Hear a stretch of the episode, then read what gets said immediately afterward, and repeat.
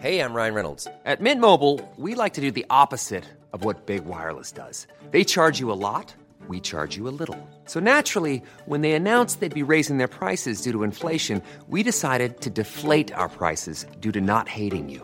That's right. We're cutting the price of Mint Unlimited from $30 a month to just $15 a month. Give it a try at mintmobile.com slash switch. $45 upfront for three months plus taxes and fees. Promo rate for new customers for limited time. Unlimited more than 40 gigabytes per month. Slows. Full terms at mintmobile.com.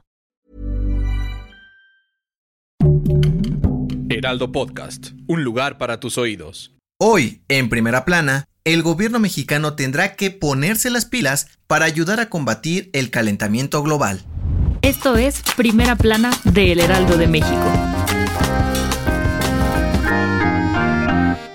De acuerdo con el último reporte de la organización internacional Climate Transparency, México es uno de los países que menos contribuye para evitar el calentamiento global y lograr que el aumento anual de la temperatura de la Tierra se mantenga por debajo de los 1.5 grados. Y es que en 2015 con el Acuerdo de París se estableció la meta de limitar el calentamiento de la Tierra por debajo de los 1.5 grados, pues es indispensable para reducir los impactos del cambio climático, por lo que se fijaron objetivos y contribuciones por país para lograrlo. Según los especialistas, México debería disminuir cerca de 383 millones de toneladas anuales de emisiones de gases de efecto invernadero para el 2030. Los gases de efecto invernadero son aquellos que producen la actividad humana, especialmente la tala de árboles, la ganadería y la quema de combustibles como el petróleo. Estos van a la atmósfera provocando un incremento en la temperatura de la superficie en la Tierra. Entre ellos están el dióxido de carbono, metano y el vapor de agua. Sin embargo, los objetivos planteados por el gobierno federal contra el cambio climático permitirán reducir las emisiones a solo 638 millones de toneladas en 2030, por lo que hay una brecha de 255 millones de toneladas que las autoridades deberían evitar. Ante esto, los especialistas hicieron un llamado al gobierno mexicano a tomar cartas en el asunto y propusieron aumentar la producción de fuentes renovables de energía, reducir el uso de combustibles fósiles para contribuir más a la causa. Con información de Gerardo Suárez. ¿Quieres estar bien informado? Siga Primera Plana en Spotify y entérate de las noticias más importantes.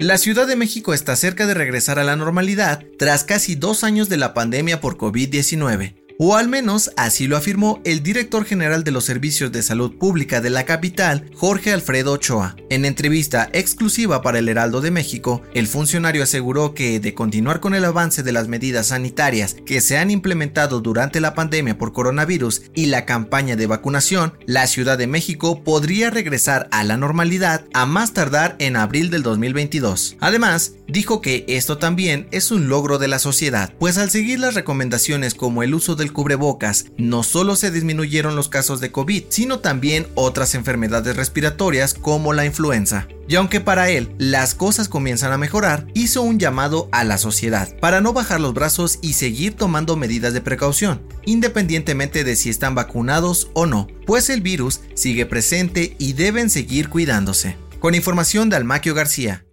en otras noticias, el Servicio Meteorológico Nacional informó que el huracán Rick podría llegar a categoría 3 en las próximas horas y se espera que provoque fuertes lluvias y vientos en Michoacán, Guerrero, Jalisco, Colima, Estado de México, Morelos y Oaxaca. Así que toma tus precauciones. En noticias internacionales, este domingo en Afganistán, el régimen talibán presentó un programa de ayuda que consiste en ofrecer comida a cambio de trabajo a miles de hombres para combatir el hambre y evitar el desempleo en todo todo el país. Y en los deportes, este domingo Checo Pérez terminó en tercer lugar en el Gran Premio de Austin en la Fórmula 1 y consiguió su cuarto podio de la temporada con Red Bull. Su coequipero Max Verstappen quedó en la primera posición y Lewis Hamilton de Mercedes en segundo.